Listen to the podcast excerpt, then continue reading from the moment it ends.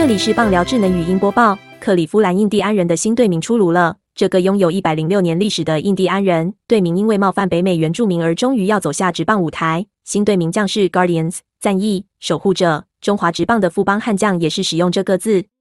根据官方介绍，横跨美国俄亥俄州凯霍加河的希望纪念大桥上面有雕刻家设计拿着马车的神像，交通的守护者。此即是新队名的来源。球团老板多兰说。我们很高兴将克里夫兰的棒球推入下一个时代。克里夫兰是我们最重要的自我认同，因此需要一个让市民骄傲的名字。守护者象征我们球场外希望纪念大桥上的雕像，以及我们为克里夫兰棒球大家庭的奋战。印第安人队名将永存于我们的历史，同时让我们的球迷与城市团结在新队名之下。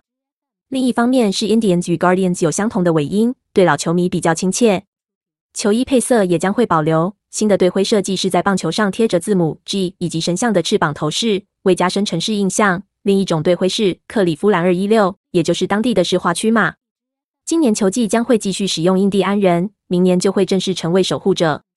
其实当年的印第安人只是过渡的队名，不过他们在一九二零年勇夺世界大赛冠军，因此暂缓队名的修改。没想到一直使用了超过百年。